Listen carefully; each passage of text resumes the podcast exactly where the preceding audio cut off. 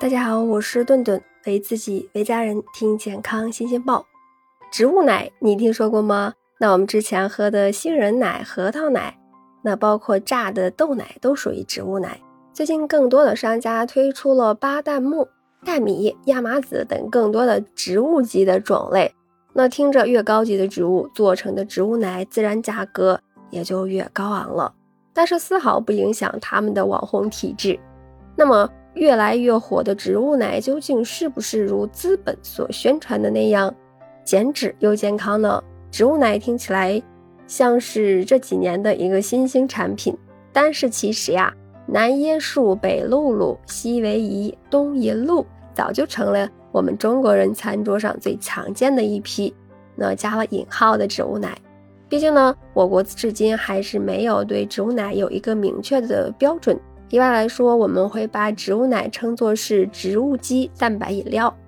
那除了露露这类传统的植物蛋白饮料，现在市面上主打的没加异地牛奶、膳食纤维含量约等于三个苹果的一款燕麦奶，也是所谓的饮料吗？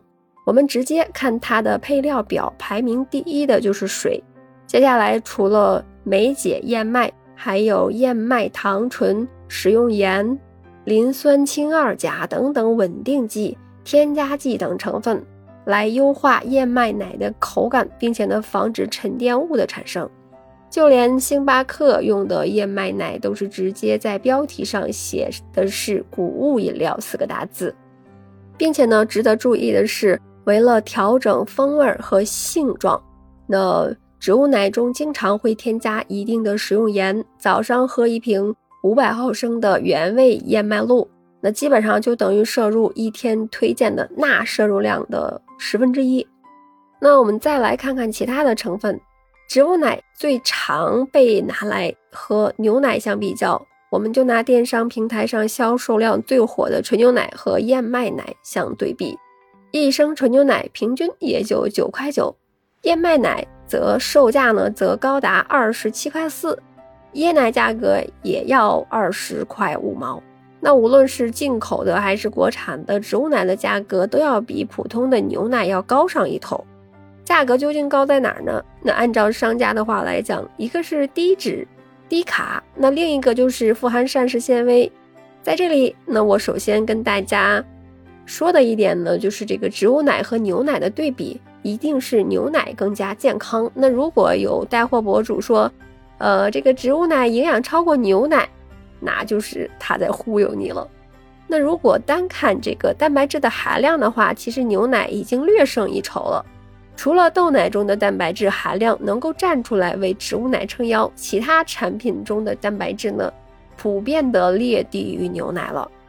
并且呢，除了量的高低，植物奶和牛奶之间还有一个质的不同。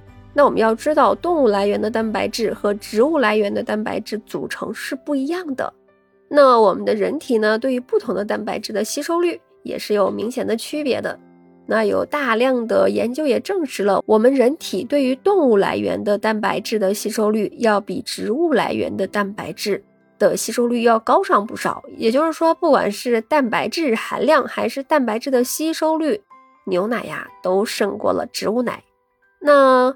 说完蛋白质，再来看钙。大家都知道，牛奶是钙元素的良好来源，不单含量高，而且呢吸收率也高。商家为了弥补植物奶中的钙含量的不足，会认为添加一些钙盐进去，来提高植物奶中的钙含量，比如说碳酸钙、磷酸三钙。但是呢，这种钙盐我们自身也是很难吸收的。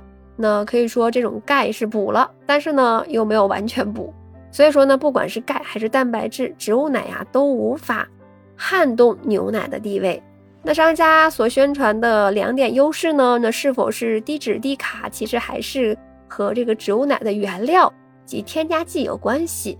在热量上，那大部分植物奶其实都比全脂牛奶要低上那么一点点。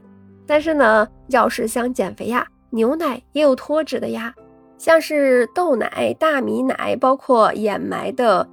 脂肪的含量和热量呀，都是超过了这个脱脂牛奶的。那如果是为了平衡口味而添加植物油、糖等成分，那热量更是比纯牛奶高不知道哪里去了。那膳食纤维的部分更是生产制作过程中被舍弃掉了。我们都知道呀，自己在家做豆浆的时候都有大量的豆渣在里面，口感喝起来也是沙沙的。那但是呢，从外面买回来的豆浆喝起来也是十分的顺滑。在大豆里一百克里呢就有九点三克的膳食纤维，而豆奶里呢每一百克就只剩下了可怜的零点四克了。按照世界卫生组织建议的每日摄入膳食纤维二十五克到三十五克来换算，那你每天喝下一大杯牛奶，也就补充了百分之零点零三的膳食纤维。那当然了，植物奶最初在市场上主打的是面向乳糖不耐受的患者。那由此可见呀，植物奶的营养成分并不如商家所吹捧的那样神奇，使它的价格。水涨船高的原因呢，更多的是这个营销成本，究其成本，那占大头的从不是原材料，而是营销的费用。在天花乱坠的营销背后呢，是植物奶没有办法完全替代牛奶，成为更加健康的奶制品的事实。当然啦，偶尔喝上几次植物奶来尝尝鲜，也未尝不可。